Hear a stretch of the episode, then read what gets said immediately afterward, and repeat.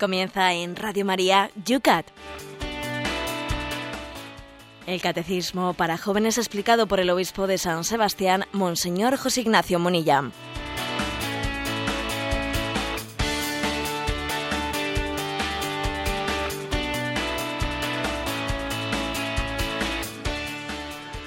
Buenos días, querida familia del Yucat. Una mañana más en Radio María, en nuestra cita diaria de lunes a viernes, nos encontramos en este espacio dedicado a todos, pero muy, muy especialmente a los más jóvenes, el espacio de formación con la ayuda del obispo de San Sebastián y ese precioso material que nos dejó la Jornada Mundial de la Juventud, el Catecismo para los jóvenes, el Yucat. En una mañana, por fin, segundo día soleado, señores, en junio, mes del corazón de Cristo, nos regala buen tiempo, 11 grados en San Sebastián. ¿Cómo está la cosa por Madrid, Cristina? Buenos días. Buenos días, pues aquí también el corazón de Jesús nos trae mucho sol, tenemos 12 grados. Y vamos hoy en programa especial una vez más a pegar un salto desde Madrid. Nos vamos hasta la diócesis de la Seu d'Urgell. Eh, buen día, José Ignacio, buenos días. Aquí estamos en este lugar, eh, en esta jornada preciosa y en este lugar tan maravilloso de la Seu d'Urgell. Eh, estamos reunidos los obispos de la Comisión de Medios de Comunicación de España y también los de Portugal en una jornada de trabajo pues, sobre temas de redes sociales y medios de comunicación, o sea que un tema muy cercano a todos, a todos nosotros, y gozando. Y, voy a decir que ayer, para llegar hasta aquí, pues pasé algunos puertos llenos de nieve de más de 2.000 metros de altura y es impresionante ver ¿no? pues la belleza eh, y, la, y la frescura de, esta, de estos parajes. La naturaleza es también un lugar donde contemplamos al Señor y nosotros lo vamos a hacer durante la próxima hora si nos acompañáis en este espacio de radio que comienza ahora mismo, que se llama El...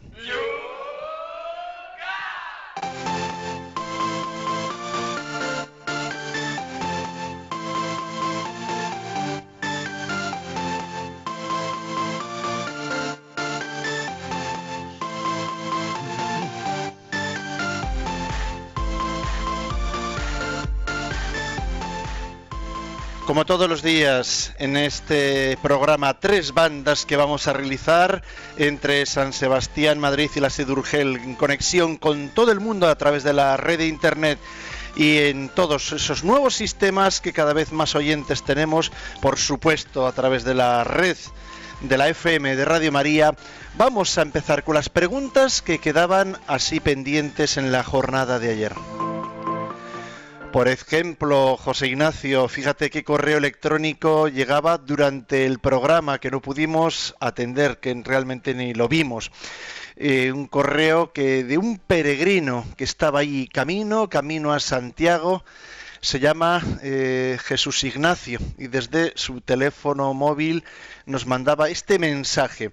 He escuchado el Yucat sufriendo y gozando en el puerto del Cebreiro.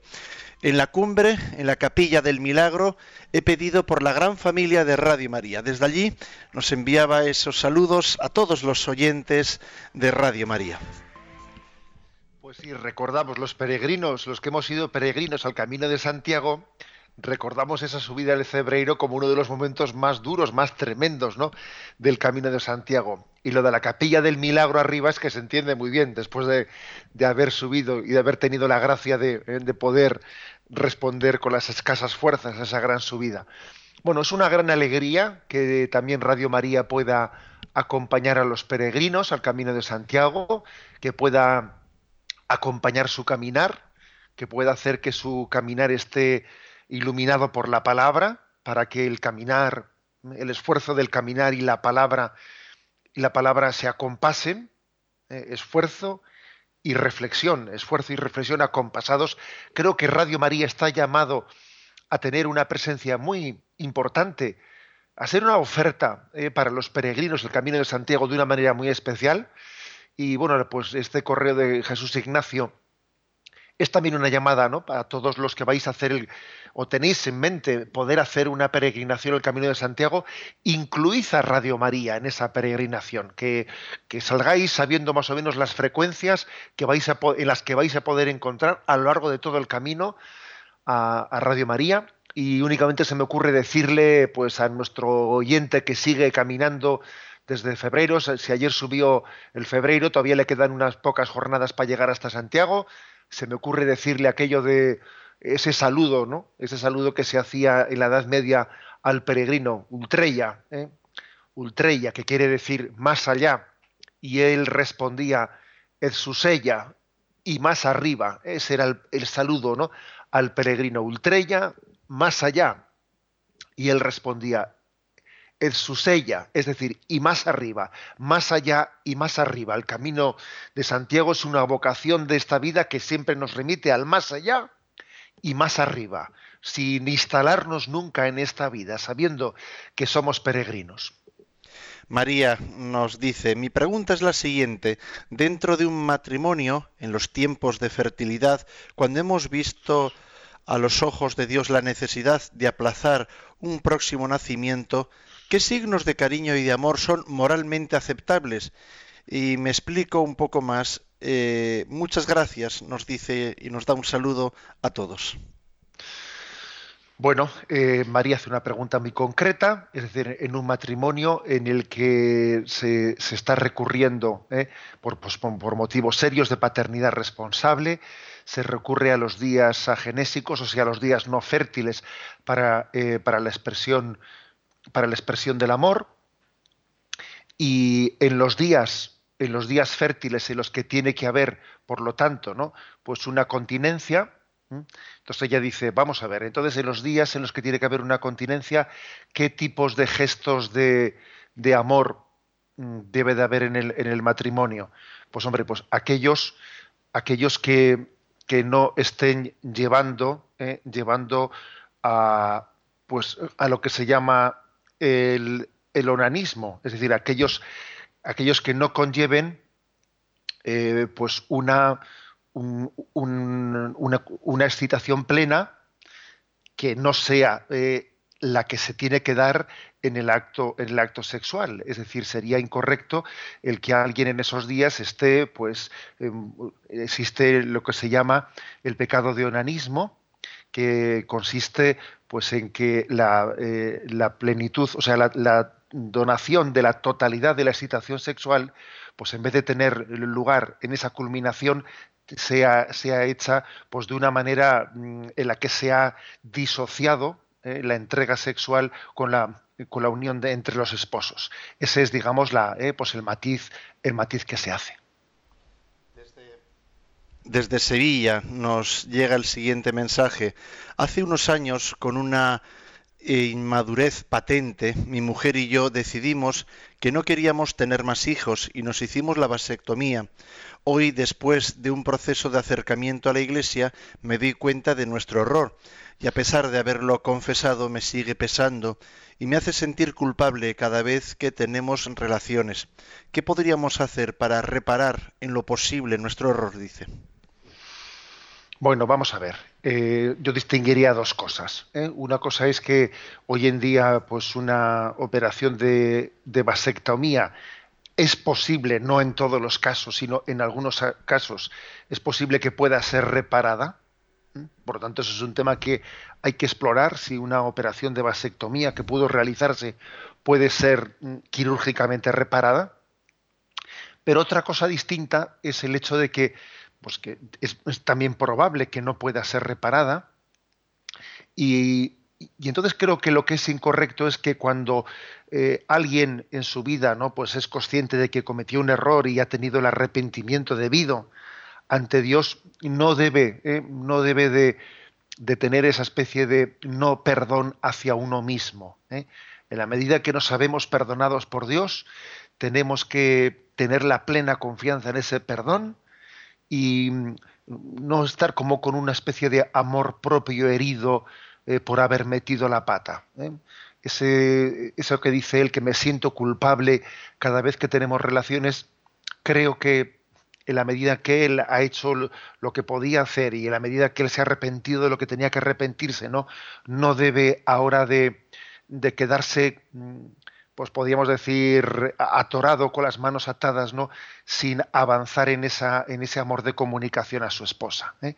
Creo que el perdón de Dios es un perdón que es capaz de regenerarnos de nuevo y aunque físicamente ¿eh? igual es posible que no sea posible, no una regeneración, pues sin embargo espiritualmente sí. ¿Eh? Aunque físicamente incluso ¿no?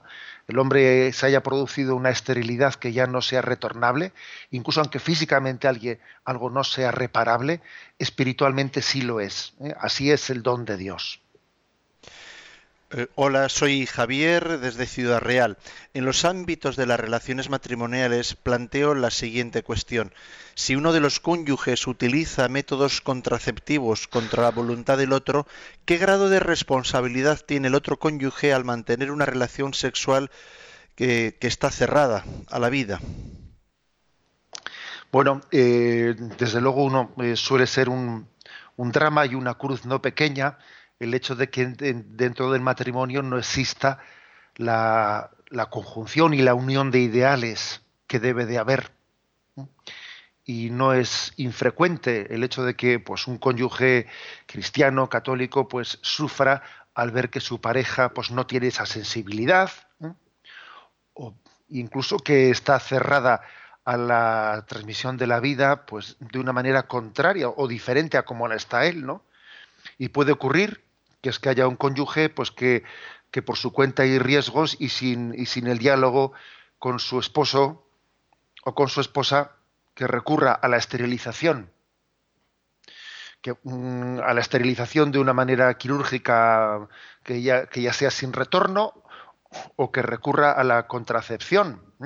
Entonces, bueno, ¿qué, ¿qué, grado de responsabilidad tiene, tiene su, su, otro cónyuge en ello? ¿no? Bueno, pues lógicamente él tiene que hacer lo que pueda en el diálogo de la comunicación, manifestando cuáles son sus convicciones, eh, teniendo pues esa combinación entre la caridad y la verdad que hay que tener, ¿no? Pero siendo claro en esa manifestación. Y es posible que si él habiendo hecho todo lo que ha podido hacer, pues para transmitir sus, ¿eh?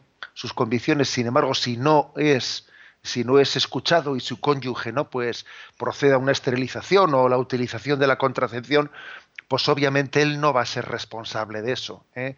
Es obvio que él no va a ser responsable, tendrá ese cierto sufrimiento de, observar que su marido o que su esposa no participa ¿eh? de, esa, de esa visión de la sexualidad ¿no? Eh, abierta a, la transmisión de la vida, pero obviamente él no va a ser responsable, responsable de ello.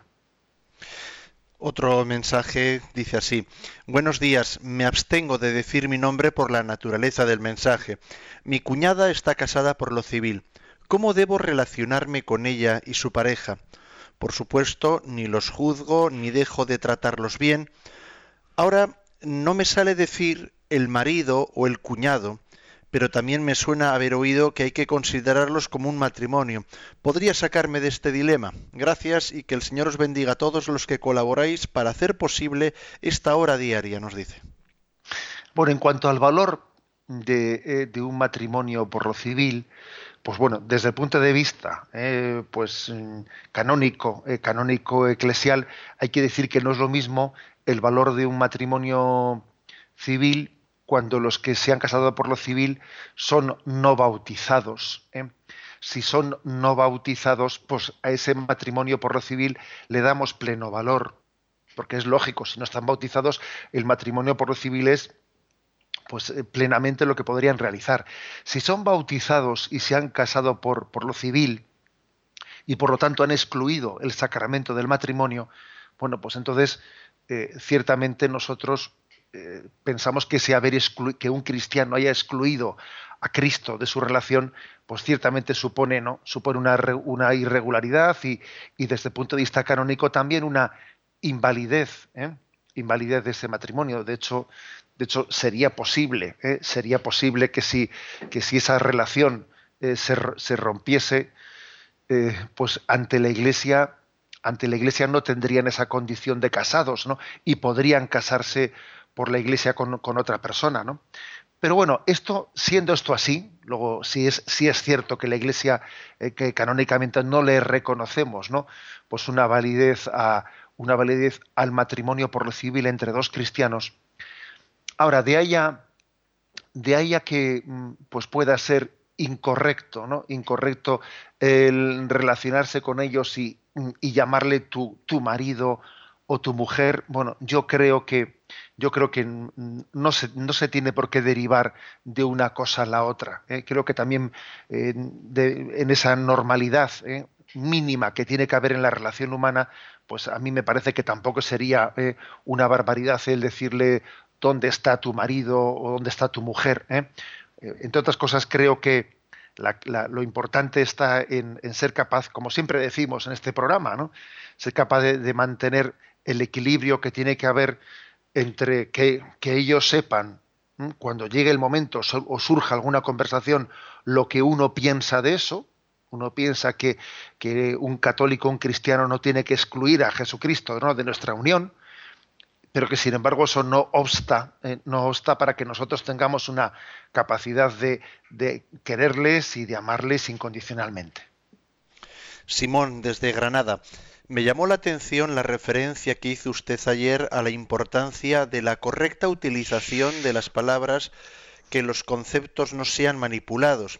Especialmente me pareció muy luminosa esa distinción entre la reproducción de los animales y la procreación de los seres humanos. Mi pregunta es la siguiente. En el credo decimos de la segunda persona de la Santísima Trinidad, engendrado, no creado a nosotros se nos aplica el mismo término engendrado que a Jesucristo. Bueno, eh, vamos a ver, de Jesucristo se dice, ¿no? Engendrado, no creado. Nosotros también somos engendrados porque somos engendrados por nuestros padres. Ahora también somos creados. Somos, somos engendrados, pero también somos creados. Es decir, cuando se dice de Jesucristo engendrado, no creado, quiere decir que desde toda la eternidad, desde siempre, Él ha sido hijo, estaba siendo engendrado por el Padre. Hay una pregunta que se dice, ¿qué es antes, el Padre o el Hijo? En nuestro caso concreto, antes fue el Padre, después fue el Hijo, pero en Dios, el Padre el Hijo es tan eterno como el Padre, porque desde toda la eternidad el Padre ha sido Padre engendrando al Hijo y el Hijo ha sido Hijo siendo engendrado por el Padre. ¿eh? O sea que digamos que la palabra engendrado se puede, se, se aplica también a nosotros, pero con una diferencia. Y es que nosotros somos engendrados y creados. Antes no existíamos. ¿eh? somos creados. Dios ha creado nuestra alma. ¿eh? Mientras que en el caso de Jesucristo, él es engendrado y no creado, es decir, desde toda la eternidad, ¿eh? desde toda la eternidad, Él ha sido hijo.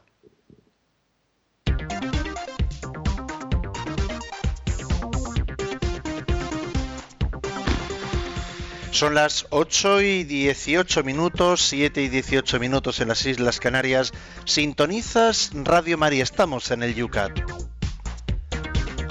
Vamos con la primera de las tres preguntas que tenemos para el programa de hoy. La 420 del Yucat. ¿Puede un matrimonio cristiano utilizar métodos de regulación de la fecundidad?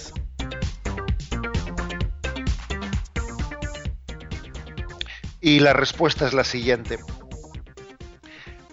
En sí, hay un matrimonio, eh, perdón, sí, un matrimonio cristiano puede y debe actuar responsablemente con el don de poder dar vida.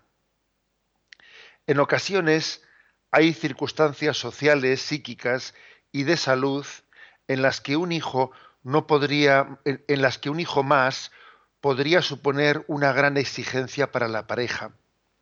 Por ello hay criterios claros que los matrimonios deben considerar. La regulación de la fecundidad no quiere decir, en primer lugar, que una pareja excluya por principio la concepción. En segundo lugar, no puede significar que se excluya a los hijos por razones egoístas. En tercer lugar, no puede significar que se dé una presión externa, como por ejemplo cuando el Estado decide cuántos hijos está autorizado a tener la pareja. En cuarto lugar, no quiere decir que se pueda usar para ello cualquier tipo de medios. Bueno, aquí pues como veis eh, se habla de, cuatro, eh, cuatro, matizaciones, ¿eh? cuatro matizaciones importantes para entender bien esto de cómo, si es moral o no es moral la forma de la regulación de la paternidad.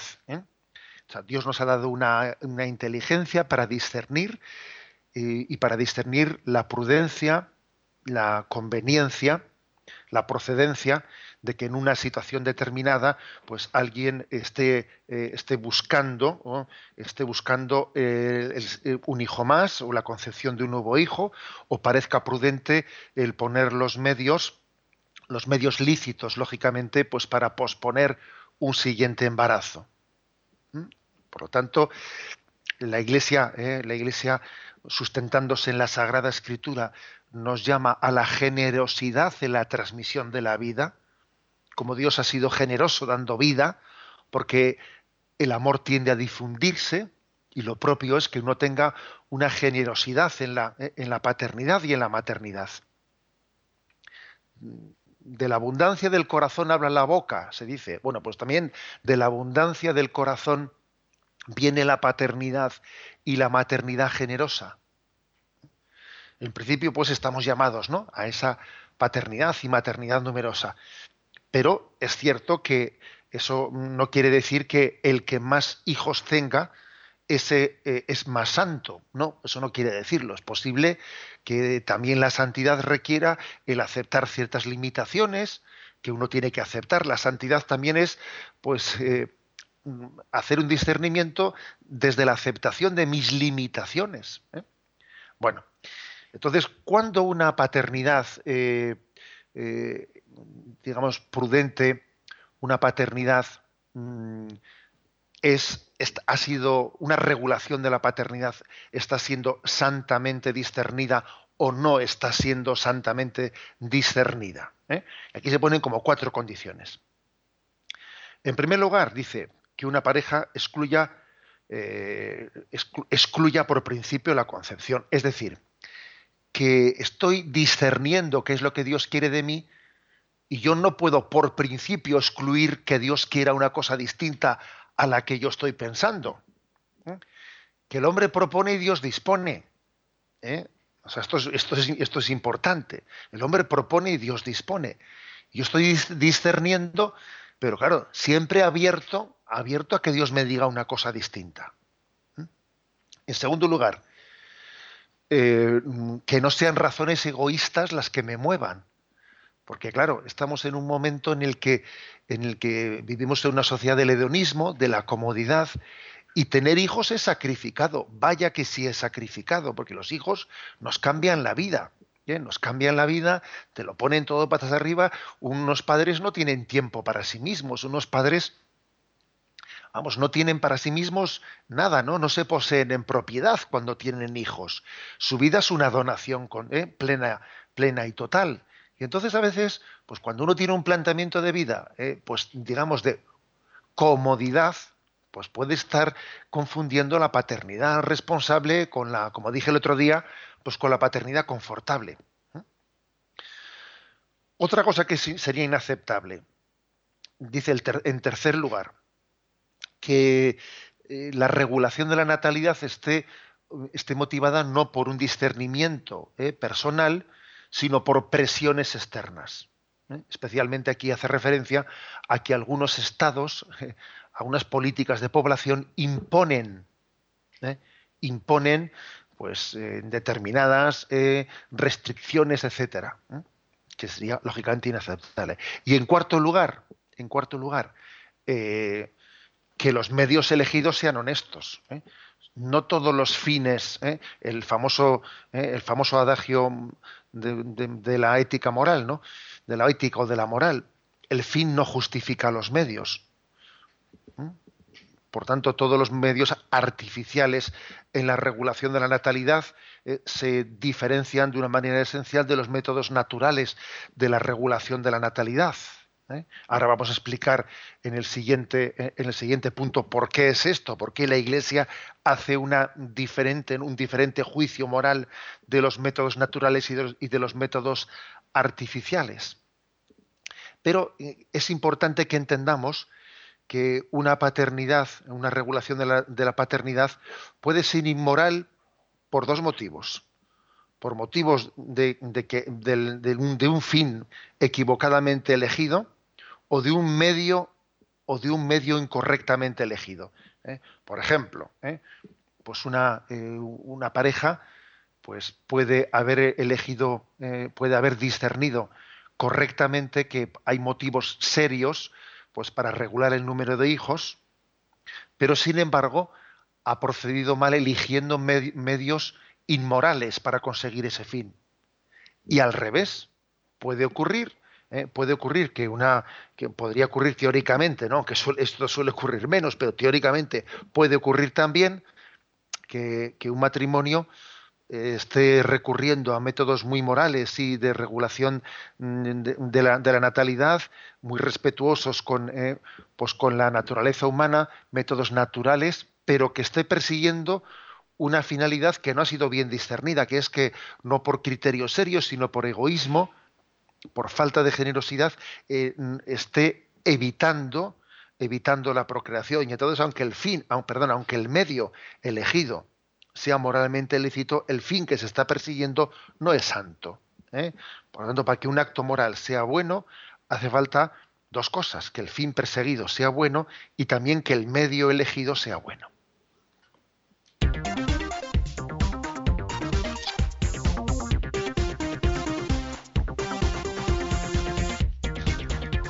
Son las 8 y 27 minutos, 7 y 27 minutos en las Islas Canarias. Sintonizas Radio María. Ahora es el tiempo para nuestros oyentes, para que podáis plantear vuestras preguntas. Y lo hacemos como siempre en las redes sociales, especialmente en el espacio de hoy tenemos el Twitter que podéis plantear vuestras preguntas citando arroba obispo munilla, en Twitter arroba obispo munilla. También lo podéis hacer en Facebook, en la primera pregunta que acabamos de plantear al inicio de este programa, debajo de ella en los comentarios podéis hacer también vuestras preguntas. El correo electrónico del programa yucat arroba radiomaria.es y por supuesto también podéis utilizar el teléfono. Para participar en directo, 91 153 8550. 91 153 8550. Amor para toda la vida, nos dice esta canción.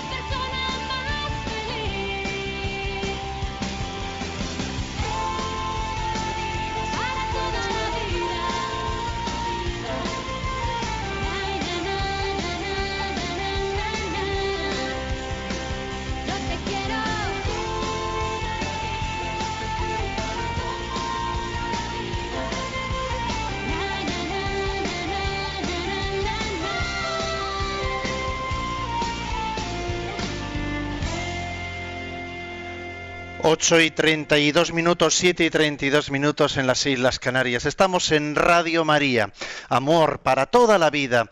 Estamos en un programa precisamente dentro del marco del Yucat atendiendo el sexto mandamiento. Vamos a comenzar por el teléfono. Allí tenemos atendiéndolo ya Cristina. Buenos días, Cristina, otra vez. Muy buenos días, padre.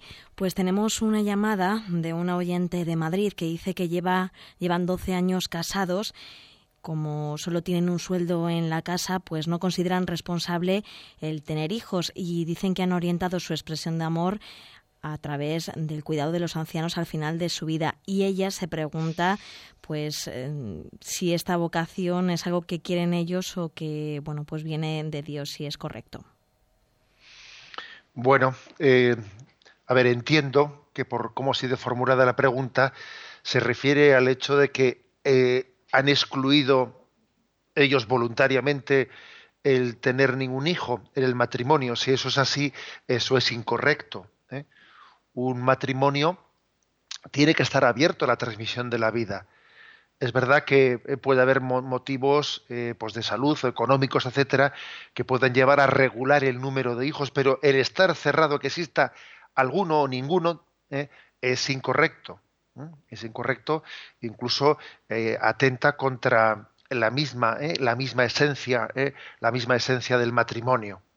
Por eso yo les, les aconsejo que, que, consulten eso, ¿no? Pues con un, con algún sacerdote, con algún acompañante espiritual. Es, es, cierto que podría, podría darse el caso de que pues de que por su situación económica deban de regular el número de hijos, pero excluirlos totalmente no es correcto y, que no, y, aprovecho ¿no? para decir que es verdad que ciertamente es una dificultad el tener que educar a hijos o procrearlos eh, con dificultades económicas, pero vamos a decir claramente una cosa, el, hecho de que un hijo tenga que ser educado de una manera muy austera, muy austera, por falta de recursos económicos, pues posiblemente lejos de ser una dificultad para su educación, puede ser una gracia. ¿eh? Y acordémonos de nuestros abuelos, ¿eh? que procrearon unas familias muy numerosas en unas condiciones económicas mucho más severas que las que nosotros tenemos. ¿eh? Por lo tanto, creo que es importante relativizar, por supuesto que hay que tener en cuenta también las circunstancias económicas, pero no hacer de ellas un absoluto. No hacer de ellas un absoluto, porque creo que, un, hijo, el don del hijo, ¿no? está muy por encima ¿no? del don de los bienes materiales. Nos llega un correo electrónico más que una pregunta, yo creo que es un testimonio y sobre todo yo creo que un malentendido de algo que escuchó en el programa y quizás, bueno, pues si alguna otra persona estuviera en esas circunstancias, pues le podemos ayudar confunde un comentario que leíamos en Facebook como si estuviera en en, en boca del obispo. Dice, soy asidua al programa desde que lo descubrí cuando estaba en Palencia y procuro oírle todos los días porque me ayuda mucho, aunque no soy joven. Me he decidido a escribirle eh, para decirle que sí, disiento totalmente en lo que dijo sobre el matrimonio, que después de unos años es una cárcel. Creo que depende de cómo se haya enfocado desde el principio. El mío ha durado 42 años, que se rompió por un infarto, y le puedo asegurar que hemos sido muy felices.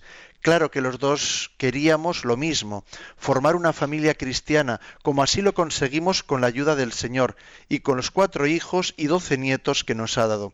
Él ha estado siempre con nosotros, sobre todo en los momentos más difíciles, igual que ayuda a los que se lo piden, pues al recibir el sacramento del matrimonio está con los cónyuges hasta la muerte. El amor es darse, perdonar y a la vez pedir perdón, olvidar las ofensas y no estar siempre echándolas en cara. Es paciente, no es egoísta, es servicial.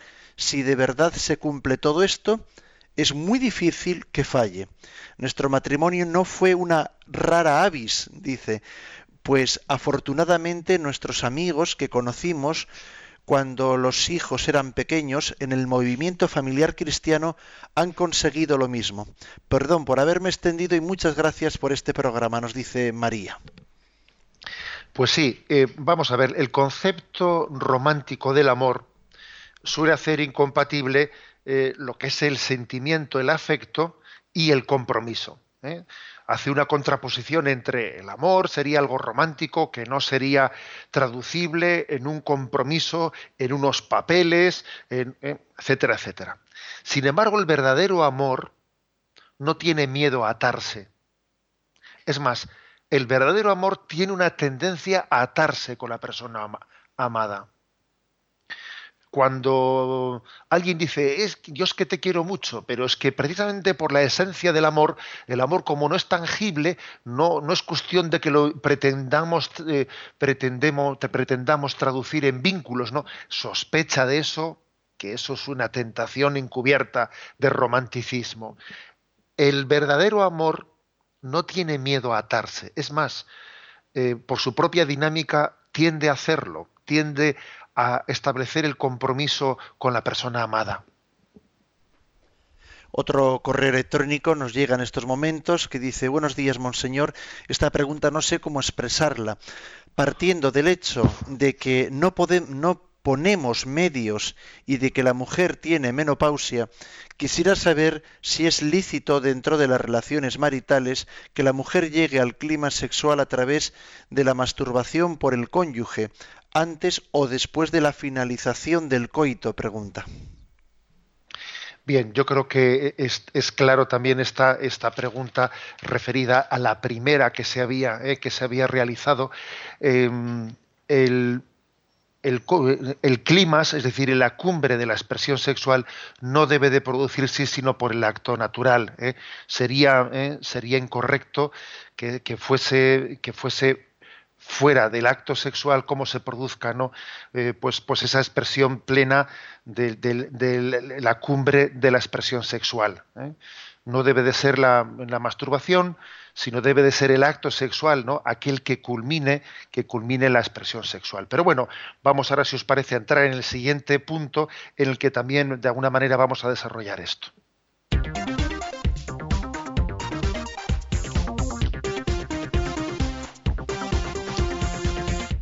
Ocho y 39 minutos, 7 y 39 en las Islas Canarias. Estamos en el Yucat. Pregunta número 421. ¿Por qué son buenos todos los métodos de regulación de la fecundidad? ¿Por qué no son buenos? Pregunta el Yucat.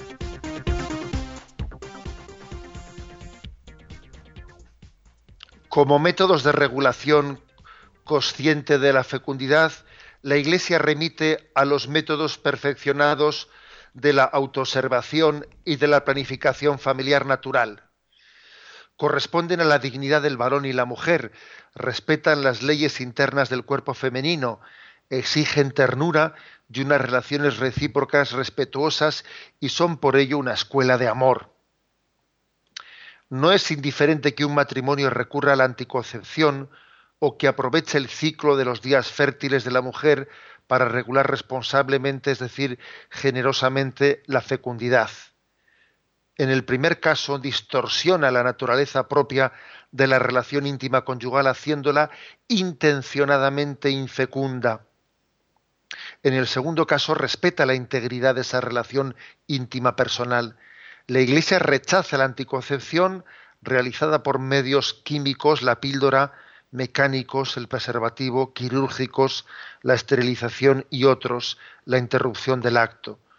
No tanto por su carácter artificial, cuanto porque falsifica la relación personal conyugal privándola de su significado natural propio, ser fecunda.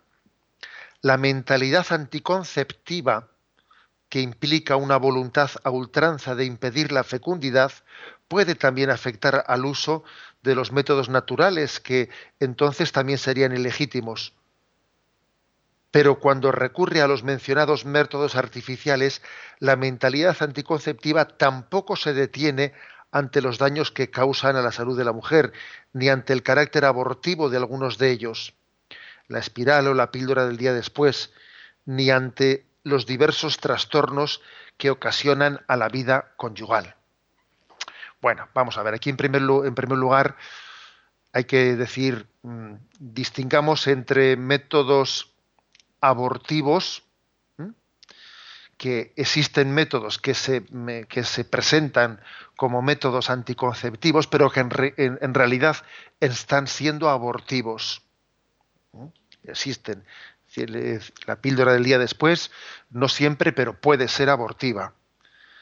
Eh, el, llamado DIU o dispositivo intrauterino precisamente lo que consiste este dispositivo es que el óvulo ya fecundado no se pueda implantar por ese dispositivo, no se pueda implantar en el útero y por lo tanto se produzca eh, un aborto en los primeros días. ¿eh?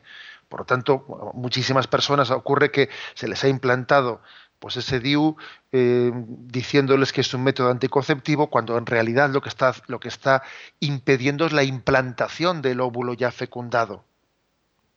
¿eh? O sea que digámoslo claramente que a veces a veces incluso está, está ocurriendo que detrás de determinados métodos anticonceptivos existen abortos incipientes. Ahora bien, aunque no sea este el caso, ¿eh? aunque no sea este el caso, aunque estemos hablando únicamente de métodos eh, contraceptivos, ¿por qué, ¿por qué, son inmorales? ¿Y por qué la Iglesia hace esta distinción entre los métodos eh, contraceptivos como inmorales y los métodos de la regulación de la natalidad, los llamados métodos naturales, como morales? Vamos a ver, en primer lugar, por algo que creo que es muy, muy obvio, permitidme que utilice unos argumentos caseros, como se dice, ¿no? Es que la medicina está para sanar las enfermedades. ¿eh? Estará para sanarlas. Entonces no tiene, no tiene sentido que, que recurramos pues, a una medicación o una cirugía en vez de para sanarnos para anular las funciones de nuestra naturaleza. Es como si alguien dijese, ¿no? Eh, ¿Me opera usted para quedarme sordo? Pero hombre, o me da usted una, una pastilla para quedarme para quedarme ciego esta noche, para quedarme sordo esta noche. Pero hombre, es que si la, visión y la audición no son una enfermedad contra la que tengas que medicarte. Algo así ocurre, ¿no? Ocurre que, que en, lo, en, lo, tocante a la fertilidad es que utilizamos utilizar la medicina no de una manera terapéutica, ¿no? Sino, sino precisamente para anular las funciones naturales, a ver, es que es contrario a la propia, a la propia dignidad ¿no? de la medicina el utilizarla para esterilizar. Ya sé que es un argumento muy, muy básico, pero es que a veces partamos de lo básico para entender la inmoralidad de las cosas. No tenemos que defendernos frente a la fertilidad. La fertilidad no es una enfermedad ante la que tengamos que ponernos a la defensiva con unos fármacos. Eso es como no vivir en equilibrio contigo mismo, es como ser enemigo de la naturaleza. ¿Mm? Ahora bien, ¿Mm? ahora bien, si Dios hubiese querido que el acto sexual fuese exclusivamente para procrear, pues hubiese hecho ¿eh?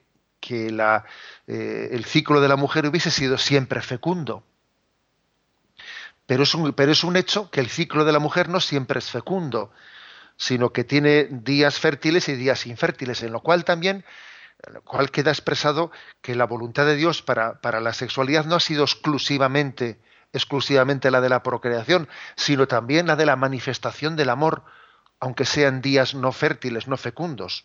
O sea, Dios mismo ha dejado inscrito en la naturaleza la posibilidad de que la expresión del amor sea eh, de una manera fecunda o de una manera no fecunda. Dios mismo lo ha dejado escrito en la naturaleza.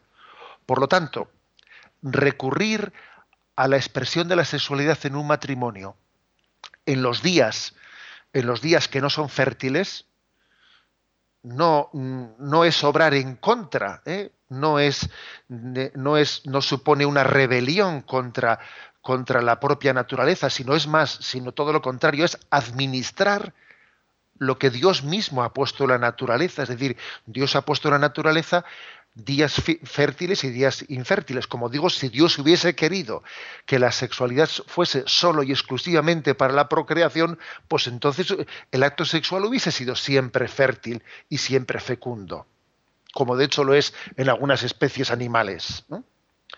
Bueno, bueno, pues aquí he aquí también, ¿no? Pues un argumento un argumento en el que, en el que entendemos, eh, quizás desde un punto de vista muy, muy natural, muy sencillo, ¿no? Eh, ¿Por qué hay una diferencia sustancial? Cuando utilizamos los métodos naturales, es decir, que es recurrir a, la entrega sexual eh, en los días no fecundos, no estamos, eh, no estamos violando, sino que estamos administrando la propia capacidad de la naturaleza. Sin embargo, cuando estamos recurriendo a la contracepción por métodos quirúrgicos, fármacos o mecánicos, de alguna manera estamos violando la propia finalidad de la naturaleza.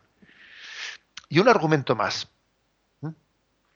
Fijaros que cuando recurrimos a la contracepción, a la anticoncepción, el hombre, el ser humano, está poniendo una barrera ante la posible voluntad de Dios de hacer fecundo el acto de amor.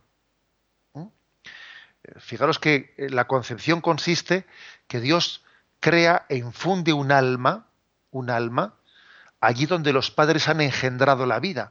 Pues bien, cuando el hombre recurre a la anticoncepción, está poniendo una barrera a la posible voluntad de Dios de transmitir el don de la vida.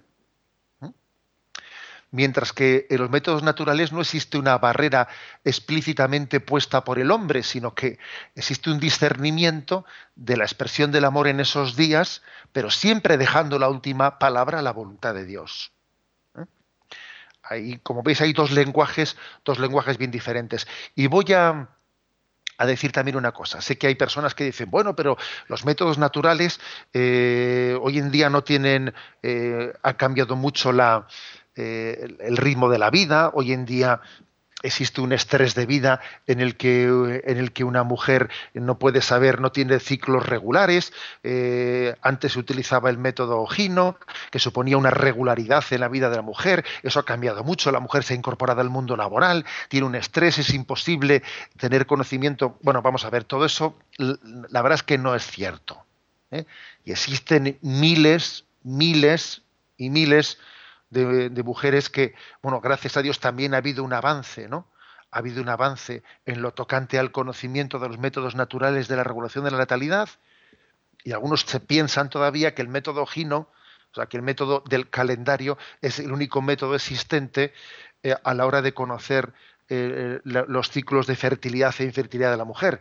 Y es obvio que también en esto se ha avanzado muchísimo. Tal es así que se ha avanzado muchísimo que cuando hoy en día las personas tienen dificultad mm, de, concepción y van a un médico, a un médico sin ningún criterio cristiano, ¿eh? ni de humanismo cristiano. Lo primero que le hacen los médicos a alguien que tiene dificultad de fertilidad es le llevan a que conozca los métodos naturales para así conocer cuándo está ovulando y así tener capacidad de poder buscar un embarazo, porque muchas personas que se creen que son estériles, en realidad lo que les ocurre es que tienen pues bueno, pues un ciclo muy corto y unos días de fertilidad muy cortitos que como no tenga la capacidad de conocer pues mediante diversos modos no de la temperatura eh, de la palpación del moco cervical y etcétera otros métodos si no tiene la capacidad de conocer cuándo está ovulando difícilmente será, será capaz de buscar un embarazo.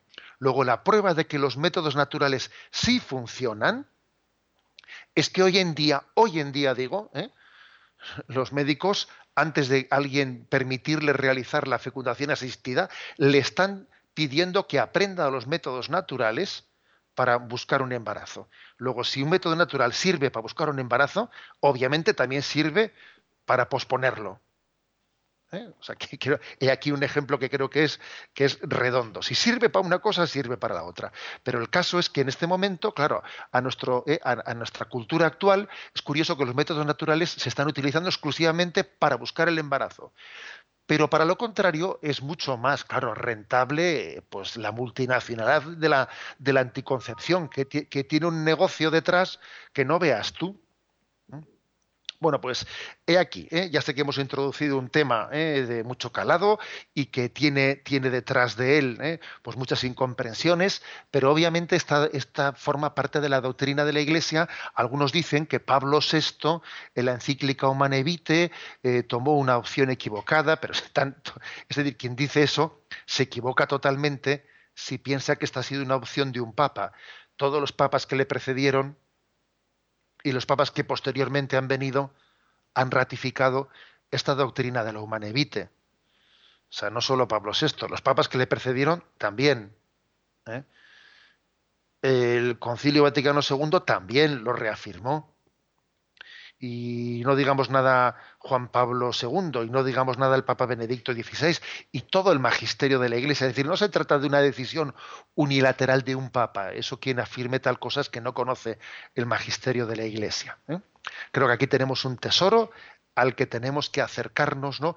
con la confianza de saber que en él estamos garantizando la autenticidad del amor esponsal.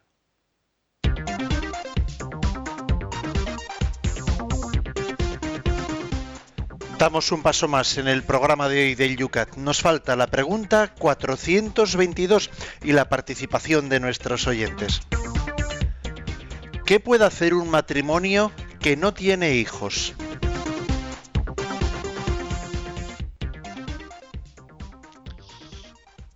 Los matrimonios que sufren a causa de la esterilidad pueden acoger toda ayuda médica que no entre en contradicción con la dignidad de la persona los derechos del niño que se desea concebir y la santidad del sacramento del matrimonio. No hay ningún derecho absoluto a tener un hijo. Todo hijo es un don de Dios.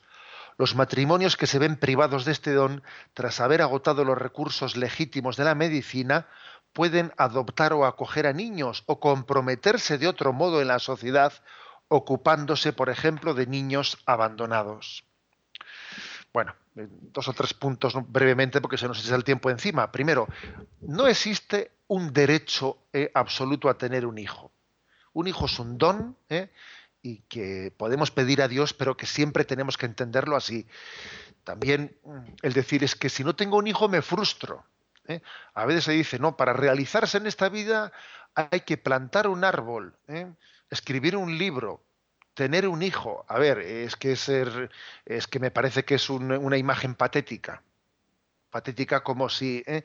como si se tratase de que un hijo forma parte de una realización. Yo eh, escribí este libro, yo he tenido este hijo. No, un hijo no, no es un instrumento para mi realización.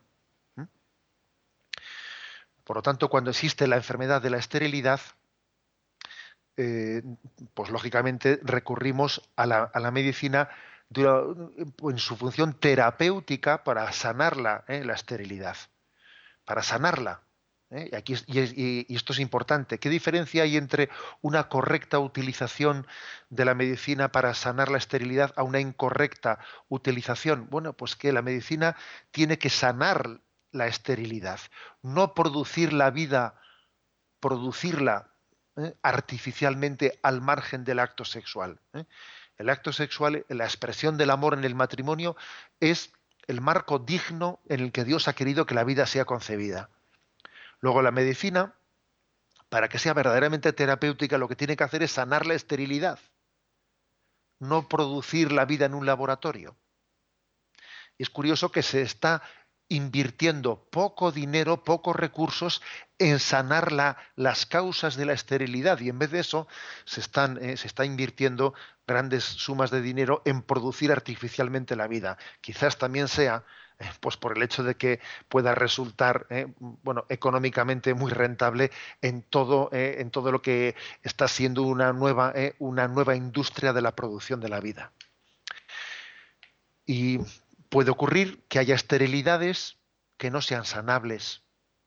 Y en ese caso, si Dios ha permitido una esterilidad que no sea sanable, terapéuticamente sanable, bueno, también tenemos que hacer una interpretación de decir Dios ha permitido nuestra esterilidad y la ha permitido pues para que desarrollemos la paternidad y la maternidad de otra manera, ¿eh? la entrega a unos hijos adoptados o en un servicio especial a los más necesitados, es decir, hay una paternidad y maternidad espiritual, espiritual que, mm, puede ser encauzada de otras maneras y de manera que uno pueda hacer esta lectura providencial. Todo es providencia, todo es providencia de amor, ¿no?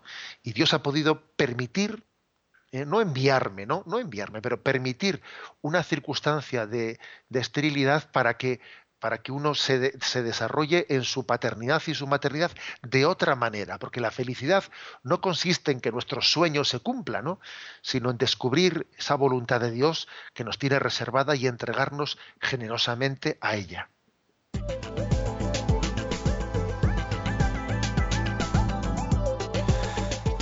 Se nos va el tiempo, 8 y 57 minutos. Una sola pregunta vamos a pasar al obispo antes de terminar el programa. El correo electrónico nos llega y nos dice, somos una pareja de novios que nos vamos a casar el mes que viene. Somos ya mayores, tengo 49 y ella 45 años. Somos conscientes de que va a ser muy difícil por la edad de ella quedar embarazada. La pregunta es, ¿hasta qué punto es moral o cristiano acudir a la ayuda de técnicas de la medicina para que ella pueda quedar embarazada? Como por ejemplo, inyectar el semen del marido a la mujer, nos pregunta. Bueno, creo que ya lo he respondido en esta última, en la intervención anterior que he hecho. Eh, la medicina, para que ayude correctamente, adecuadamente a la, fecundación, tiene que ser terapéutica, no sustitutoria de la expresión del acto, del acto de amor, que es la sexualidad. ¿eh? Tiene que ser terapéutica, no sustitutoria, no artificialmente sustitutoria de ese acto de amor tenemos el tiempo cumplido y voy a, antes de... Las preguntas para el programa de mañana. Son tres preguntas, con ellas concluimos el sexto mandamiento. 423, ¿qué opina la Iglesia de las Madres de Alquiler? 424, ¿qué es el adulterio? ¿Es lícito el divorcio? 425, ¿qué tiene la Iglesia en contra del matrimonio sin papeles? Recibimos la bendición para concluir el espacio de la bendición de Dios Todopoderoso, Padre, Hijo y Espíritu Santo descienda sobre vosotros. Alabado sea Jesucristo.